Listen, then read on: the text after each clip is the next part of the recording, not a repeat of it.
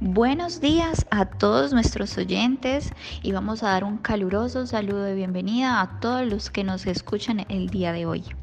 Bueno, hoy traemos un grupo de estudiantes de la Universidad Politécnico Gran Colombiano, quienes traen un proyecto de investigación súper interesante, el impacto de la violencia infantil durante el desarrollo de la etapa adulta en jóvenes de Colombia.